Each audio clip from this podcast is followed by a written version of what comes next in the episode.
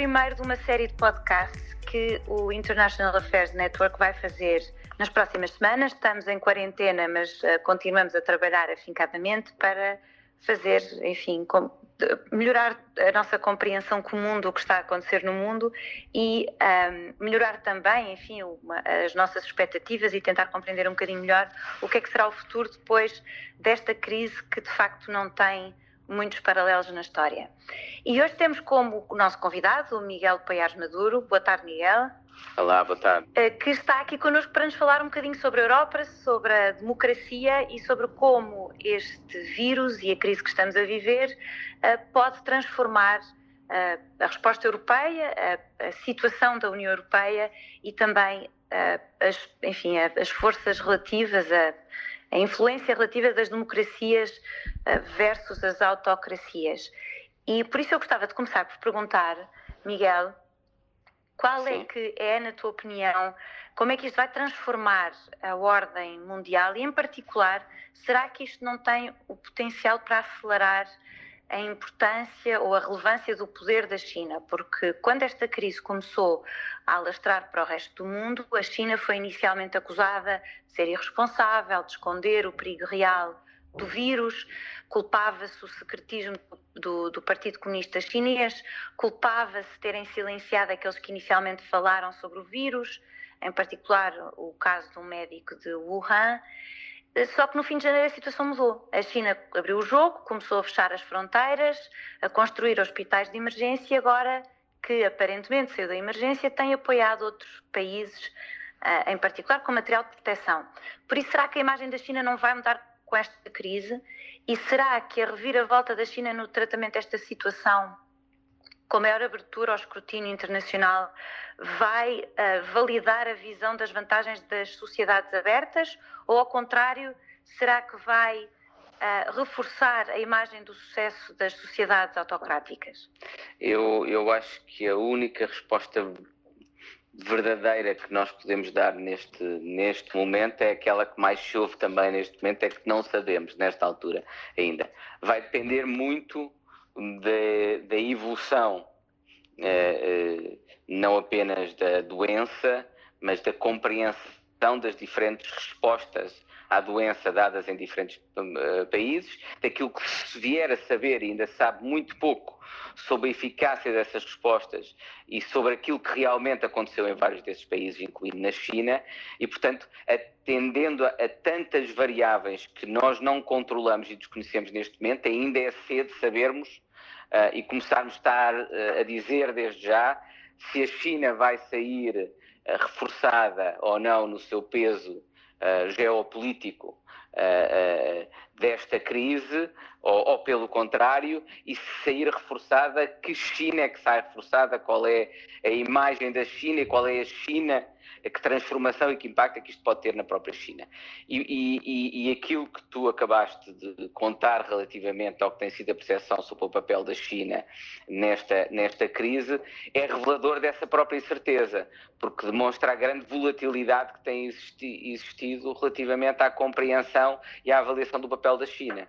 No início, uh, houve muitos que entenderam que esta uh, crise uh, poderia não apenas diminuir o prestígio Uh, e a força internacional da China, mas mesmo colocar em causa a nível interno, uh, não direi a recondução, a permanência no poder de Xi Jinping, mas alguma da sua autoridade mesmo dentro da China.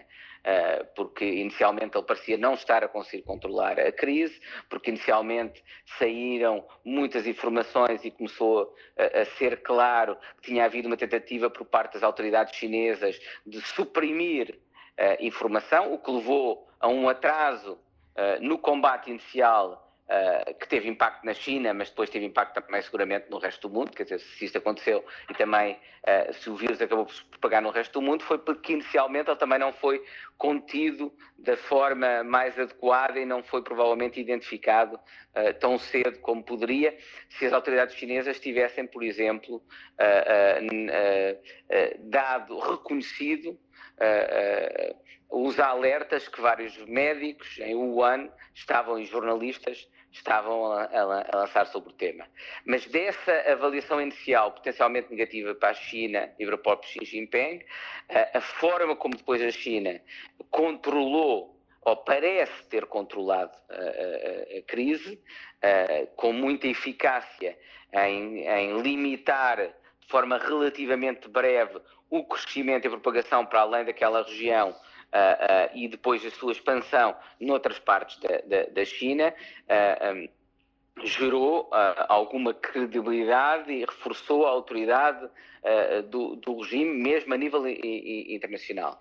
A que aspecto que depois o regime chinês tem procurado potenciar uh, através de um conjunto de ações simbólicas de solidariedade para com outros Estados e de transmissão de conhecimento e até de especialistas chineses para, para, para outros países. E, portanto, aquilo que parecia ser uma crise que poderia ser negativa do ponto de vista da, da, da posição da China internacional e do próprio uh, fortalecimento do regime do ponto de vista interno na China, parece estar-se a transformar em algo positivo do ponto de vista do, do regime e com riscos para outros países, na medida em que isso não seja apenas um fator de aproximação da China ao resto do mundo, mas que a, a eficácia ou a aparente eficácia, porque não sabemos até que ponto num regime autoritário é, é, é, as informações que temos são totalmente fiáveis ou não, mas essa aparente eficácia pode até levar leituras em algumas democracias de que os regimes autoritários são mais eficazes nas suas respostas uh, uh, do, que, do que as democracias, o que seria extraordinariamente negativo e ajudaria a reforçar aquele, aquele que é um nível de insatisfação com as democracias que nós já temos hoje em dia muito elevado, é o maior há, muita, há, há, há, muitos anos e, portanto, esse é um fator de preocupação. Mas, como hum. digo, nós não sabemos se a resposta que, entretanto, as democracias irão dar, se a forma como irão responder ao nível da própria crise económica, que eh, seguramente se irá seguir a esta crise de saúde, for eficaz, se isso não pode, pelo contrário, reforçar ainda mais é o papel das democracias. Sobretudo se, entretanto, viemos a descobrir também que a própria, eh, com mais tempo, que uh, a própria ausência de transparência na China de, acabou por ser responsável por a crise ter atingido esta dimensão pandémica que de outra forma, por exemplo, poderia não, não, não ter atingido. Uhum. E isto leva-nos, é, o que tu disseste, leva-nos um bocadinho também para a questão da Europa. A Europa foi a segunda região mais afetada, foi, enfim, em termos de, de temporais, não é? Primeiro a China, depois eh, na Ásia houve alguns países que foram muito afetados e depois uh, o vírus assolou, digamos, a Europa.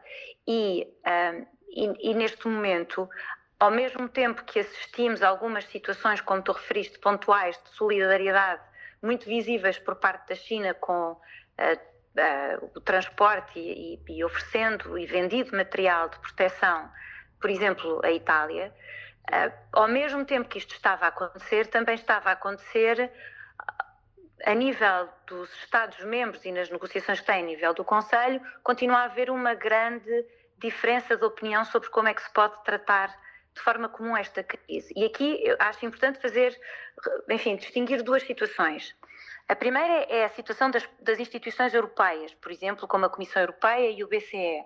O BCE, em particular, teve um papel muito importante quando. Não, não poderia ter tido política mais solidária entre os Estados-membros. Exatamente. Não? É? Exatamente. Portanto, o BCE a garantia fez... que o BCE veio dar à dívida de todos os Estados-membros é, desde logo, um instrumento de partilha de risco entre Enorme. esses Estados-membros através do, através do BCE. E é Exatamente. Exatamente. Disso, é? Sim, sim, fez um papel enorme, teve um papel enorme, importantíssimo para, de, de solidariedade até muito para além do que já tinha feito no passado. E, nós sabemos como no passado, na crise financeira, também já tinha ultrapassado algumas barreiras uh, e, a nível do financiamento. Inicialmente, a Sra. Lagarde teve uma primeira declaração não muito feliz, que gerou pois. alguma dúvida e incerteza sobre a dívida italiana, e penso também que algumas das questões sobre a solidariedade uh, uh, e sobre a pouca solidariedade europeia também estão ainda ligadas a essa leitura inicial que foi feita, mas eu acho que o BCE, entretanto, mais que compensou isso, e neste momento, basicamente,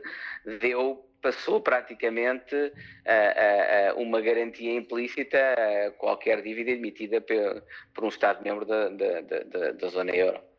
Exatamente. E isso, e isso está-se a ver, aliás, nas emissões de dívidas de todos os Estados-membros, incluindo na, na, portuguesa, não é? Uhum. Ex exatamente. Nós, estamos, e... nós, ainda tivemos, penso que ontem, ontem, ontem, uma emissão de dívida com uma taxa de juros baixíssima, basicamente porque o, o mercado sabe que o BCE vai comprar essa dívida e, portanto, que ela é garantida pelo BCE, ou seja, por toda a zona euro. Uhum. Exatamente. E, ao mesmo tempo, a Comissão Europeia também teve um papel muito relevante, que foi uh, o de. Uh, Uh, o, o, de começar a fazer, a Comissão Europeia tem uma limitação importante que é o facto de não estar, não estar previsto nas suas competências uh, as políticas de saúde, nem saúde, de sim. saúde pública, onde, onde, se, onde se inclui a saúde pública. Portanto, a sua atuação estava limitada, mas teve um papel importante de coordenação eh, logo ao princípio, quando começou a fazer recomendações sobre o que os países deveriam fazer ou não, no sentido até de fecharem, eh, de impedirem aglomerações de pessoas, de fecharem as escolas, e a pouco a pouco a maioria dos Estados-membros começaram a aplicar, eh, enfim, recomendações que tinham sido dadas pela Comissão Europeia, ao mesmo tempo que a Comissão também tem tido um papel importante no, na investigação ou no financiamento de investigação sobre como é que se vai tratar esta doença. Entretanto, também é verdade que, apesar deste, das instituições europeias eh, terem feito, terem tido este papel tão importante, e o, e o papel do BCE foi especialmente relevante, eh, a verdade é que se tem assistido também a uma grande, a um desencontro entre os Estados-membros sobre como coordenar a política orçamental. Aqui também é importante ter algumas nuances. Em primeiro lugar, é preciso também uh, assinalar que foi aceito por todos os, os Estados-membros, em particular os da zona euro, que as regras habituais de uh, controle do déficit e da dívida nesta situação não se aplicariam. Não Portanto, houve aqui, exatamente, houve aqui um, um grande relaxamento das regras orçamentais do semestre europeu, que também tem enfim, que resulta no, no facto... No fundo, para quem nos está a ouvir, a forma mais simples de explicar isso é os Estados vão ter toda a flexibilidade orçamental e em termos de emissão de dívida eh, do seu ponto de vista das políticas que eles adotarem, total, garantida pelo, uh, permitida uh, pela Comissão Europeia, na medida em que abre uma exceção à aplicação das regras. Uh, Exatamente, das regras habituais. Do, do, semestre europeu, do, do, Exa exatamente. Ao mesmo tempo, põe-se a questão, apesar dessa grande flexibilidade, põe-se a questão de se seria possível usar uh, algum mecanismo comum de resposta à crise. A Comissão Europeia vai fazer uma proposta que tinha sido e tem sido frequentemente referida uh, ao longo do, dos últimos anos, que era fazer um seguro europeu de, de desemprego para apoiar todos os Estados-membros na situação, na, no, no, que se tem verificado, que é a obrigatoriedade de ficar em casa torna não, não é verdadeiro um, um, não é verdadeiramente um seguro europeu, não é um seguro direto, é um resseguro, não é um exatamente. seguro uhum. dos diferentes sistemas Dos diferentes seguros de desemprego, exatamente. E tem sido uma, uma questão que já tinha sido posta há muito tempo e, portanto, a Comissão Europeia irá agora a, a fazer uma proposta uh, mais, uh, enfim, mais prática, digamos, para, para eventualmente ser aplicada. E depois resta, por fim, a questão que se levantou outra vez, que foi fazer eventualmente emissão de dívida comum para responder a esta crise. Seria Uh, houve vários países, sobretudo, enfim, onde se inclui Portugal, mas também a França, a Bélgica, a Itália, a Espanha e, e, e, mais outros, e mais alguns outros países que fizeram, escreveram uma carta e, e têm vindo a, a, a, pedir ou incentivar que seja feita uma emissão de dívida comum ou que seja usado uh, de uma outra, de uma forma talvez mais flexível, os mecanismos que já existem, nomeadamente o mecanismo de estabilidade financeira europeia. Uh, esta resposta a, esta, a, este, a este pedido tem sido um bocadinho uh, enfim, tem sido mais uh, prudente por parte dos Estados como a Holanda ou a Alemanha, sendo que, sobretudo... Isso é uma forma isso é uma forma simpática ou otimista de referir a uma posição clara. Não Agora, diria que é uma posição prudente, é uma posição clara. Pronto. Aquilo que eu acho que foi, sobretudo, enfim, eh, preocupante, talvez mais do que propriamente a posição de fundo, foi a forma como alguma resposta foi dada, nomeadamente da parte da Holanda, que partiu para uma forma talvez um bocadinho hostil, com respostas depois também hostis por parte dos, dos Estados uh, do Sul que tinham feito, ou de alguns Estados, de alguns eh, responsáveis políticos tinham feito este pedido. E, portanto, o que eu gostava de perguntar é o que é que achas se a resposta europeia podia ainda ser complementada com um instrumento adicional ou abrindo, que foi a solução proposta pela Alemanha, flexibilizando e abrindo um mecanismo de estabilidade europeu, que já existe e foi criado na crise financeira, mas, sobretudo, se esta troca de acusações se, pode, se criou uma brecha inultrapassável, se isto deixa marcas para o futuro da União Europeia. Nós temos de ter a, a percepção de que, para nós conseguirmos os instrumentos de solidariedade que são necessários e fundamentais ao funcionamento da União Europeia, temos de ter confiança mútua entre os Estados, não é? Ah, ah, e tudo aquilo que eh, não contribua para reforçar essa confiança mútua, naturalmente também não contribui para estabelecer os mecanismos de solidariedade que me parecem absolutamente fundamentais e justificados no contexto de uma crise como, como, como esta.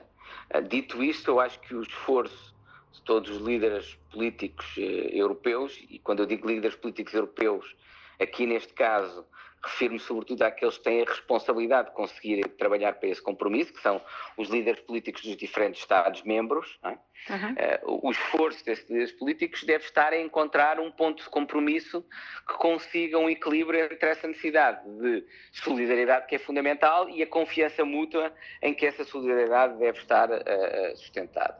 Uh, aí o primeiro ponto que me parece fundamental é o seguinte quando nós falamos de Corona Bonds ou do Health Bonds, para, para utilizar a expressão talvez mais feliz do Mário Draghi, do ex Uh, presidente do Banco Central Europeu, uh, quando nós falamos disso, em que é que isso é diferente, por exemplo, de emissões pelo mecanismo de estabilidade europeu, uh, o, o, chamado ISM em inglês, como é, como, uhum. como é conhecido. Fundamentalmente, isso, é, isso diferencia-se por duas coisas, pelos limites da dívida, ou seja, o ISM só pode emitir 2%, só pode dar, emprestar até 2% do PIB de cada Estado, não é? que provavelmente era seria insuficiente para o que é necessário neste momento. Uh, uh, e, por outro lado, ISM, uh, ao emprestar, estaria sujeito o empréstimo que daria a um, Estado estaria sujeito a condicionalidade, não é? Uma forma de encontrar o compromisso é fazer, eh, quer dizer, estar a emitir dívida através do ESM, que é garantido por todos os Estados, não é?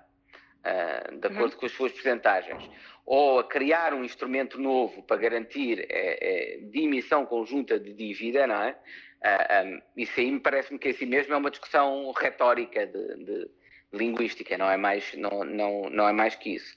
Portanto, a questão fundamental é saber se dentro do ISM, do mecanismo de estabilidade, é possível chegar a um acordo para uh, uma linha de apoio aos Estados-membros que seja uh, uh, que supere os dois, o limite dos 2% do PIB, por um lado, e que, por outro lado,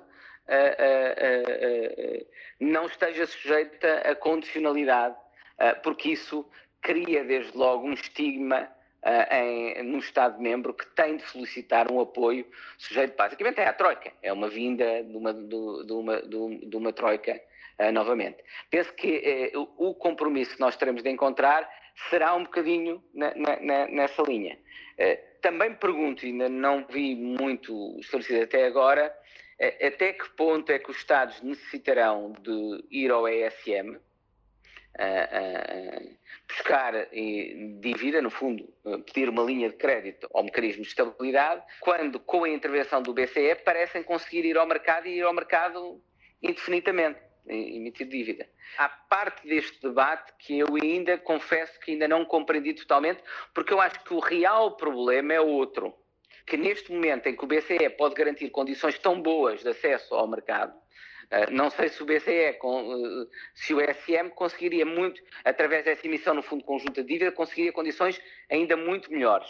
Não tenho uh, a certeza. Mas se as conseguisse, no fundo estávamos na linha dos Corona Bonds, depois aplicava-se a questão da condicionalidade, por um lado, e a questão do, do, do, do, limite relativamente ao PIB. Mas não deixaria de haver um problema que para mim é o, é o problema talvez mais importante que não tem sido muito discutido, que é isso implicaria sempre indevidamente num Estado-membro. Ora, para uhum. Estados que já estão muito fragilizados, poderíamos naturalmente, através do ISM, obter linhas de financiamento com períodos de carência prolongados, não é? mas mais tarde essa dívida viria a ter sempre de ser paga, não é? A não ser que houvesse algum compromisso do BCE de aquisição quase dessa dívida no mercado secundário e praticamente ia tornar perpétua. Não sei como é que esse compromisso, e acho que esse compromisso ainda seria mais difícil de, de, de, de obter, uh, embora poderia ser o mais favorável para os Estados.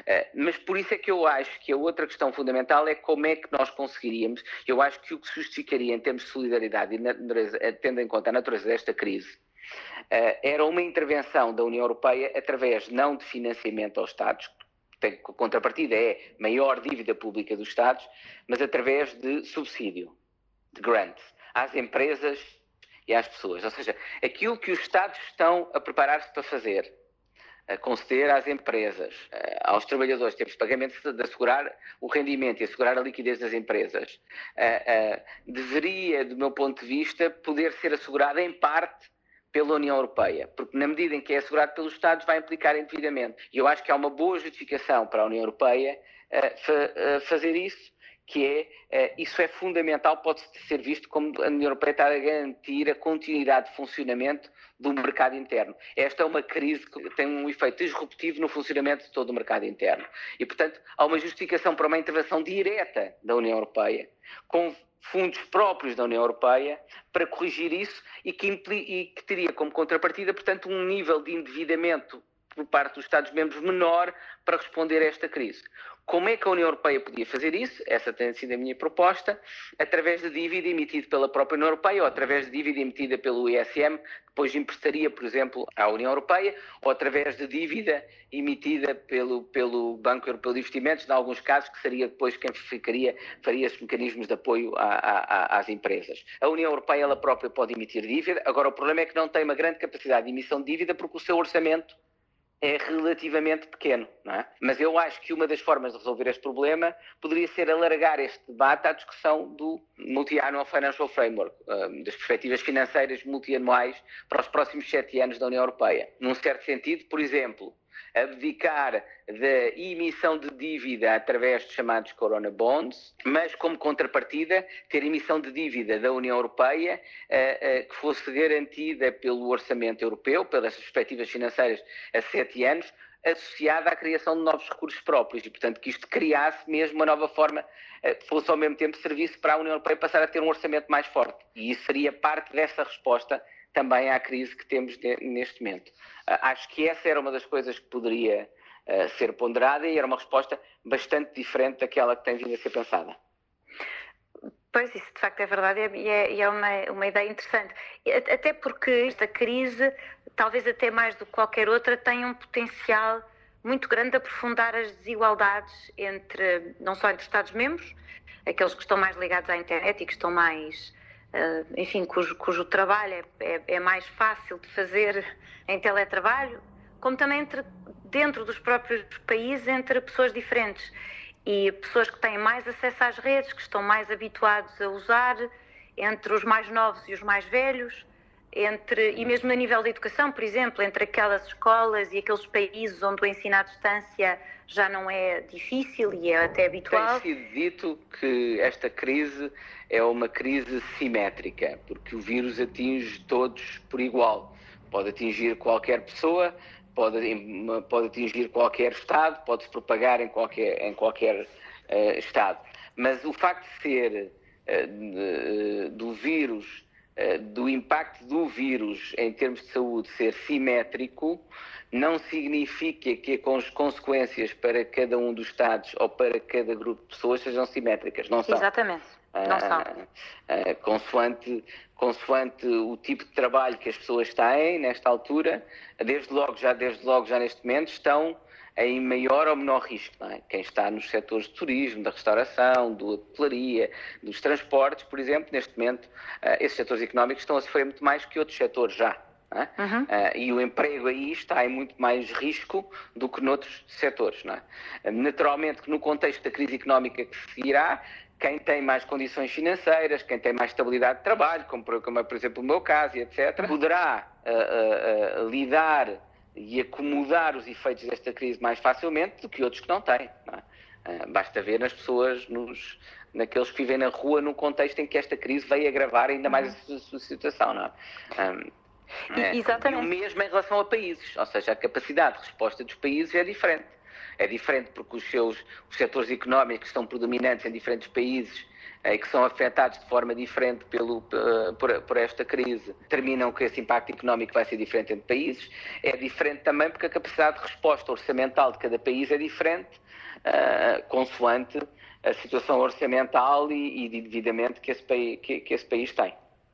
Exatamente, o que torna ainda mais urgente parece-me de facto que a intervenção da União Europeia seja assertiva, embora eu acho que tem sido de facto passos muito grandes e, e que já tem sido Quer muito dizer, a, intervenção do BCE é, foi, muito, é, foi, muito, significativa. As pessoas não, não se deram conta do grau de solidariedade uh, implícito que está uh, uh, inerente à intervenção do BCE. E, é aliás, é diga-se que pode, há um risco latente que não se tem sido falado nessa medida. Uh, uh, poucas pessoas notaram que aqui há duas semanas, já depois da senhora Lagarde ter dito o que disse, estava prevista a, a, a comunicação pública do acórdão do Tribunal Constitucional Alemão uh, sobre eventual compatibilidade ou não da política, desta política do BCE, precisamente de comprar dívida nos mercados secundários, com a Constituição alemã e com a participação alemã, basicamente, nisso, que consequências é que poderia ter para a participação alemã, que é uma, uma questão muito em aberto, uh, e, o, e o Tribunal Constitucional Alemão adiou para julho a comunicação desse acórdão. Mas atenção, não uhum. foi a decisão, mas foi a comunicação. O que me leva a pensar que o acórdão poderia ser um acórdão que ele estava contrário, desfavorável e que iria criar alguma incerteza quanto à política, que poderia criar incerteza quanto à política do BCE e foi por isso que o decidiram não tornar público naquela altura, mas que deixem aberto o que é que pode vir a acontecer eh, em julho, não é? Portanto, há uma, há, uma bomba a fazer tic-tac na Alemanha relativamente a, a, a esse tema. Mas isso também já nos deveria dar a entender como aquela decisão do BCE implica uma partilha de risco enorme entre os Estados-membros e por isso é que tem tanta oposição na Alemanha, não é? Sim, até porque a partilha de riscos até é maior do que aquilo que a maioria das pessoas supõe porque o BCE eliminou qualquer, os limites que tinha Sim, à intervenção à, à, da dívida de cada Estado-membro. Exatamente. Exatamente, Portanto, Estados nos quais já estava. Pode comprar tinha, indefinidamente a dívida. mesmo naqueles em que já tinha uma participação considerável na dívida pública, como é o caso da Grécia, como, o caso de Portugal menos, porque nós já pagámos uma parte, já. De, de, Portanto, por isso, é- mas por no caso é da Grécia era especialmente nesta, nesta, nesta fase ainda não vi ainda também muitos, muitos economistas a demonstrarem porque é que existindo essa política do BCE a, a, a, emissão de dívida conjunta levaria a um custo de dívida muito diferente daquele que um Estado pode emitir hoje com essa garantia do BCE, é? Eventualmente depende, talvez, a única diferença, a credibilidade política daquilo que o, que o BCE diz, não é? Está dependente disso. Se os mercados subitamente deixarem de acreditar que o BCE vai continuar a comprar, não é? Pode deixar de comprar, subitamente pode voltar a crescer o custo da dívida de um Estado-membro. É? Portanto, não há. Uh, funcionará enquanto funcionar uh, a declaração da Sra. Lagarde. Se, por uhum. exemplo, vier uma decisão de um Tribunal Constitucional pois. alemão que crie dúvidas sobre isso, subitamente a eficácia da decisão do BCE em termos de garantia de dívida pode vir a ser colocada em causa. Pois, exatamente. Enfim, então ficamos a ver à espera de notícias, esperemos que boas notícias é, em eu, julho. eu acho que, como disse, eu acho que vai ter de ser conseguido um acordo. Acho que há a percepção de todos os líderes europeus que é muito importante dar uma mensagem de que a Europa consegue ser solidária neste momento mas essa solidariedade também tem de mostrar do nosso lado, daqueles que estão a pedir, no fundo, ao Norte, que solidarize ao nível do partido, da partilha do risco, que também estamos disponíveis para dar sinais que eles possam transmitir às suas opiniões públicas no sentido destas confiarem em nós, não é? Uhum. E, portanto, a solução de compromisso vai ter de garantir esses dois elementos. Uma manifestação clara de solidariedade do Norte em relação ao Sul, se quisermos simplificar nestes termos, e uma manifestação do Sul face às opiniões públicas do Norte de que é credível e de que é suscetível de eh, beneficiar da confiança eh, de que essa solidariedade também depende. Muito bem. Miguel, muito obrigada. Obrigado, eu. por esta conversa que foi tão interessante. Agradecemos também o apoio da Fundação Conrado Adenauer para estes podcasts que se seguirão e até uma próxima vez. Obrigada. Até uma próxima vez. Muito obrigado. Boa tarde. Adeus, beijinhos, Miguel. Obrigado. Adeus, beijinhos, Margarida.